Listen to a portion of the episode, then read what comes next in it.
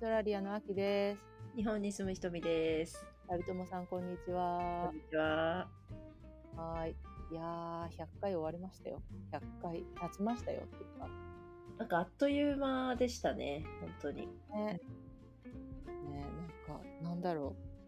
う。この回が放送される頃には、100回記念シリーズは2つともアップされてますので、はい。もうアップされてますけど。 はい。ぜひ、ここで初めて聞いた方は、うんね、100回のところを聞いていただければなと思いますよ。うん、ねえ週1でほぼ週1で1年半ぐらいかなうんうん。で100回をにたどり着いてなんか100回っていうのが最初の頃に言ってたんじゃなかったっけあないついつ言ってたんだっけ100回行ったらあれしようねとか言ってでも、だいぶ前ですよね。うんなんか、あの、マナさん、週末音楽クラブさんがいつもコメントを投稿してくださるので、うんなんか100回ぐらいの時にお呼びしたいねみたいなのをだいぶ前とかに多分から言ってて でマナさんも「おい急に僕の名前が呼ばれたわ」みたいなコメントしてくださってでそうオファーを直前とかになってしまったんですけどかけてたら快く出てくださったっていう感じですよね。ねえ1周年記念でもゲストを呼んでますけど、はいもともとつながってた人じゃないですかうんあの1周年記念で呼んだ人は。はい、実際に「日旅」を聞いてくださってっていううん「日旅」でうちらを知ったひうん旅友さんうんを呼べるようになったっていうのはすごいなっていうちょっと、うんうん確かにねそうマナさんはそうスェスレポーターで知り合ったっていうわけでもない方なので、うんうん本当に発信私たちが発信してる側とリスナーさんとのつながりっていう感じですよね。ね大きくなりましたねっていうでもそのあの私たち2人で裏でやり取りしてるスラックのであの、しねマナさんの収録が終わった後にアキさんがすごく感動したような文面で本当に100回迎えられてよかったですみたいなうんコメントをされてて、うあんすごいアキさん嬉しかったんだろうなっていうのが伝わる感じだったんですけど。そんなこと書いた そんな、うん。本当にありがとうございます、ひとみさん、みたいな。一緒にやれてよかったです、みたいあなー感感慨ぐ感慨深いって言ってじ。うん、うんうんうんうん言いました言いましたうん、そうこれからもよろしくお願いしますみたいなうん、そんなことを話した気がします書いた気がします うん。ねえねえどうですか100回迎えてまあ、本当にあっという間だったので、なんか、すごい、秋さんみたいに感動して、感動するという か、感慨深くなるっていうよりも、うん、なんかちょっとまだ先を見据えてるのかなうんって思ったりもしていて、拍子抜けそうでもないか、えそうでもないですねう。んうんうんあ、100回か、みたいなう。ん、よし、うんじゃあ次は200回かみたいな、うん、そうです。そんな感うでじ、すはい。おー素晴らしいいや、でも振り返ることも大事だと思いますけどね。うん。まあうねん。まあねまあ一個のマイルストーンでまた200回300回500回とか、ねうん。その頃にはあはいはいね500回ねみ たいな感じになってるかもしれないしうんうん。ねはいはい100は回い、か。うんう。ん、これででもやっぱり週1で続けられてるのはいいなってうんうん。う。ん、話題が尽きない、うんうんうんううんん。うんうん、絞り出してるわけじゃないもんねうちらね。あ、そうです、そうでうんす。うんうん。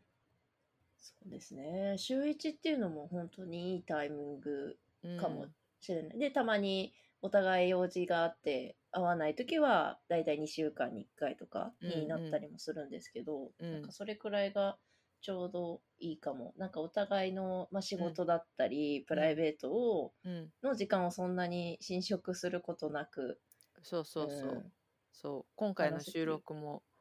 なんていうの私が「あごめんこの日がいいあごめんこの日がいい」って言って どんだけリスケしたことかみたいな。まあ、ほアんキとさんで申しも訳いろいなろ今挑戦してるタイミングですから ねいろいろ。うんねえ、本当ありがとうござい ます。でもむしろ私もなんか、いつも仕事とかだったら、うんえなんなんでまたスケリスケなのっていうう風んうんうにんちょっとイラッとしちゃうタイプなんですけど、うん、まあ全然これプライベートでやってるのでうん、なんなんだろうなむしろ自分の振り返るきっかけになるというか、本当にこれ話したい内容にしようかもっといい内容あるんじゃないかとか、あはいはいはい、考えるタイミングになったりとうんかうんうんうんうんいうのはあるので。よかった。なんかそれにすごく、うんそういうことにまあ多分許容できるようになったっていうのがあるかもしれないですね。あきさんとやっていて。うんありがとうございます。私すぐリスケするからね。なんかあるじゃない ?HSP 気質って前言ったと思うんだけど、楽しみなんだよ。 こう、うん例えば友達と会う約束をしたと、はい2週間前とかに約束をすると、はいはい楽しみなんだけどプレッシャーになって、うんうんうんななんていうの風邪ひいちゃいけないとかうんうんなんかこうこう前日とかになるとああやっぱりやめたいとかうん思っちゃうんだよね。 うんうんうんだから前もどっかで話したと思うんだけど私の一番居心地のいいのはうん「今日会える?」って「今日ちょっとどっかでお茶でもしない?」って言われて「あいいよ」とか「あごめん今日はちょっと無理」みたいな。うん。うん、あのその日の気分で決められるみたいな。私と真逆だ。キャンオッケーみたいな。 ドタキャンしても「あうん分かった」とか言って、へえうん。っていう関係だからお互いにドタキャンしても大丈夫。ほうほうほうほうんううんうんうんうん私はあれですね急に誘われ誘われる分にはいいんですけどなんか、そのまあお茶行かないとかで自分のうん予定があったら断ればいいんですけうどん、うん何々を手伝ってみたいな今日手伝って例えば引っ越しの準備手伝ってとはか、いはいはいはい急に言われたりすると「ははいみたいな 「なんでもっと前もって言わなかったの?」とかあーはいはいはいはいはい怒っちゃうタイプなので、うんうんうんうんちょっとなんかそうそそのう意いう味ではのも、自分が、うん、手伝いたいなと思えば手伝いに行くし、うんあー今日はちょっと無理とか思ったら「あーごめんちょっと無理」とか言って言える係関係がいいなと思って確かに。うんうんそうだからななんだろうなお互いにこうリスケしても大丈夫とかうん。うん。ドタキャンしても大丈夫だったらこうまあなんか大事な仕事の用事とかだったらうん。頑張って合わせますけどうん。なんなんだろうな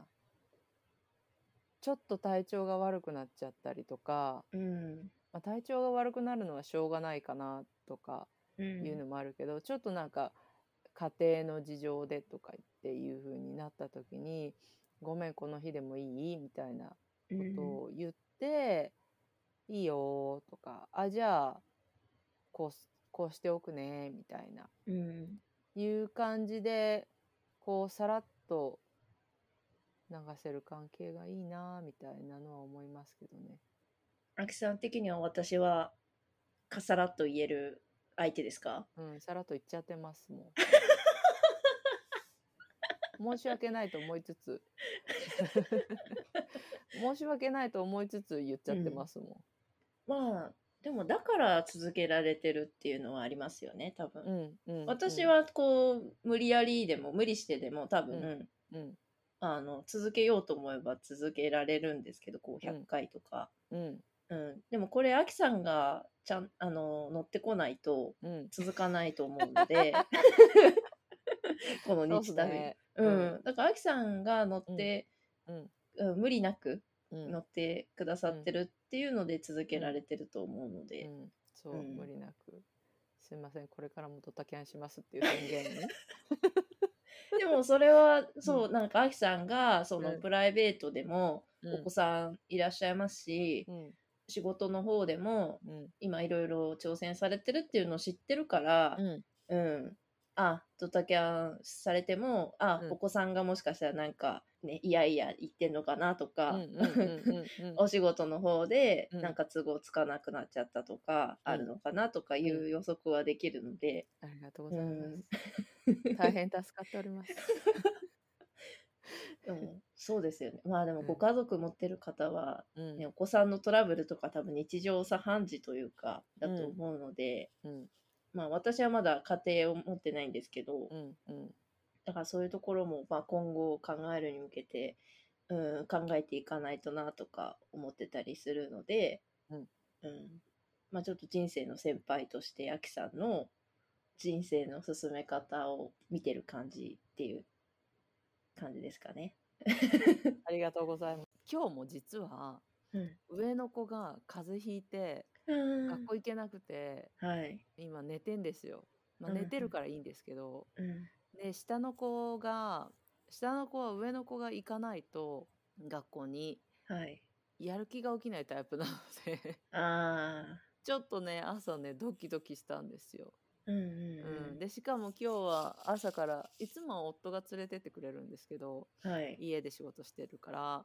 でも今日はなんか夫が朝から出かけちゃったのでうんもう自分一人でやるしかなくってうんうおーみたいうんなでお上の子が「はあちょっと気持ち悪い」とか言って下の子はなんか丸まって寒いからこっちはい、ヒーターの前で丸まって動かないしみたい なかわいい。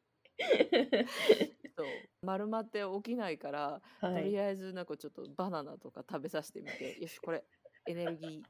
ボールみたい なこれで起きろみたいな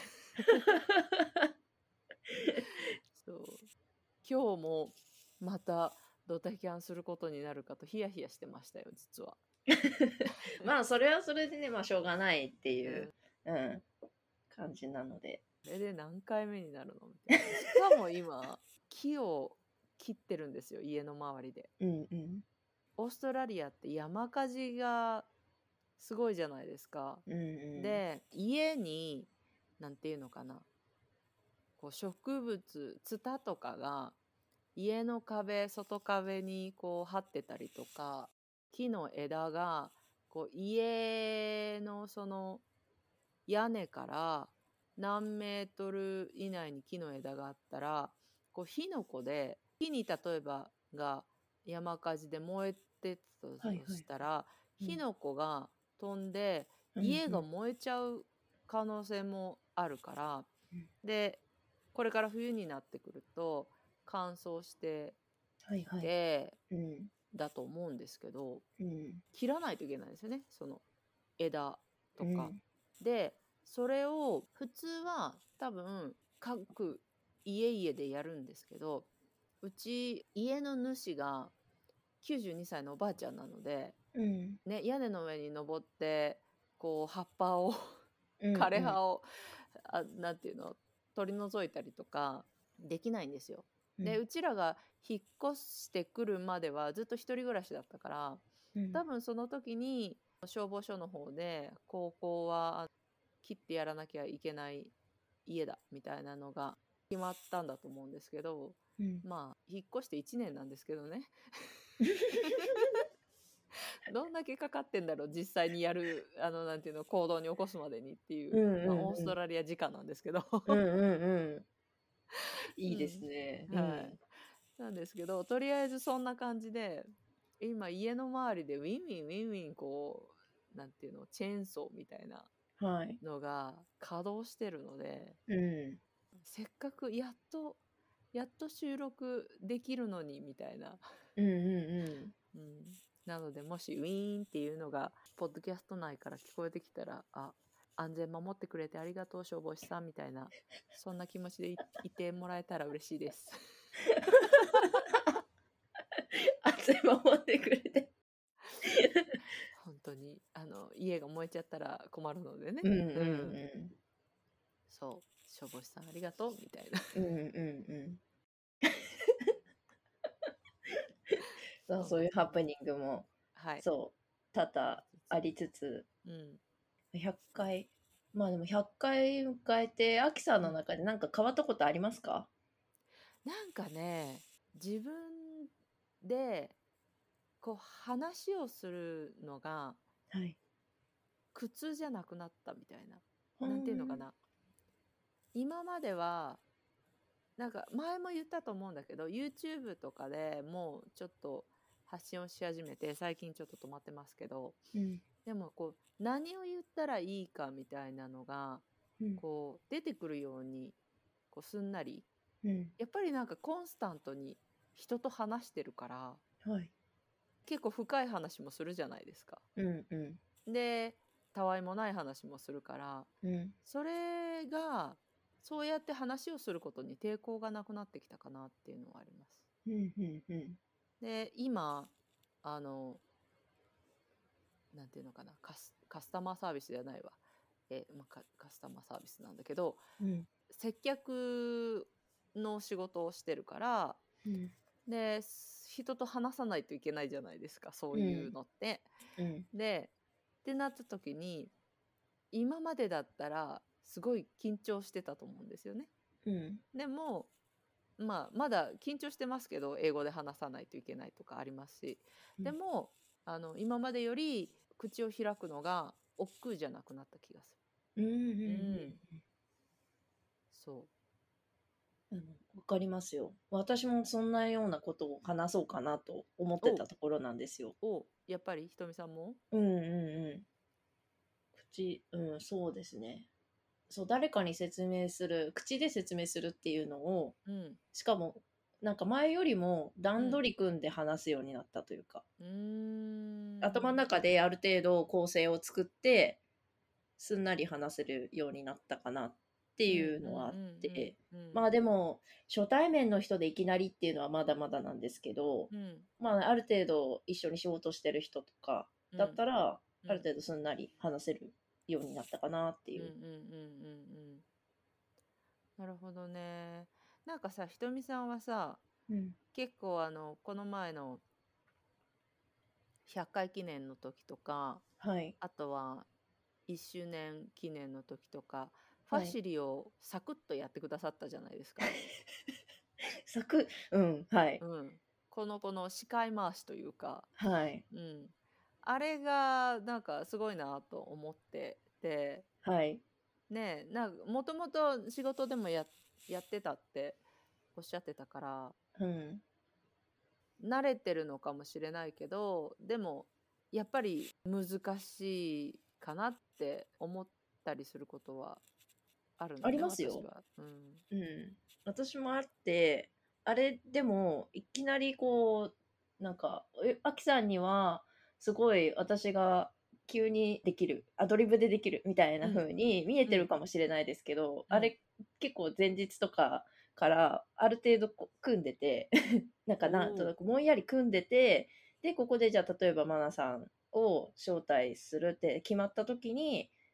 じゃあ何の話しようかなとかは、ある程度選択肢、話すテーマを選択肢決めといて、うんうんうんで、まあ、アキさんにこういうことを話したいですよ。アキさんはなんか、マナさんに聞きたいことありますみたいなのを聞いて、選択肢作って、で、それをマナさんにあらかじめ伝えておいて、まあ、ある程度、こうんう、道を作った状態でじゃないとやりづらいかなっていうのがあって、うんなので、例えば、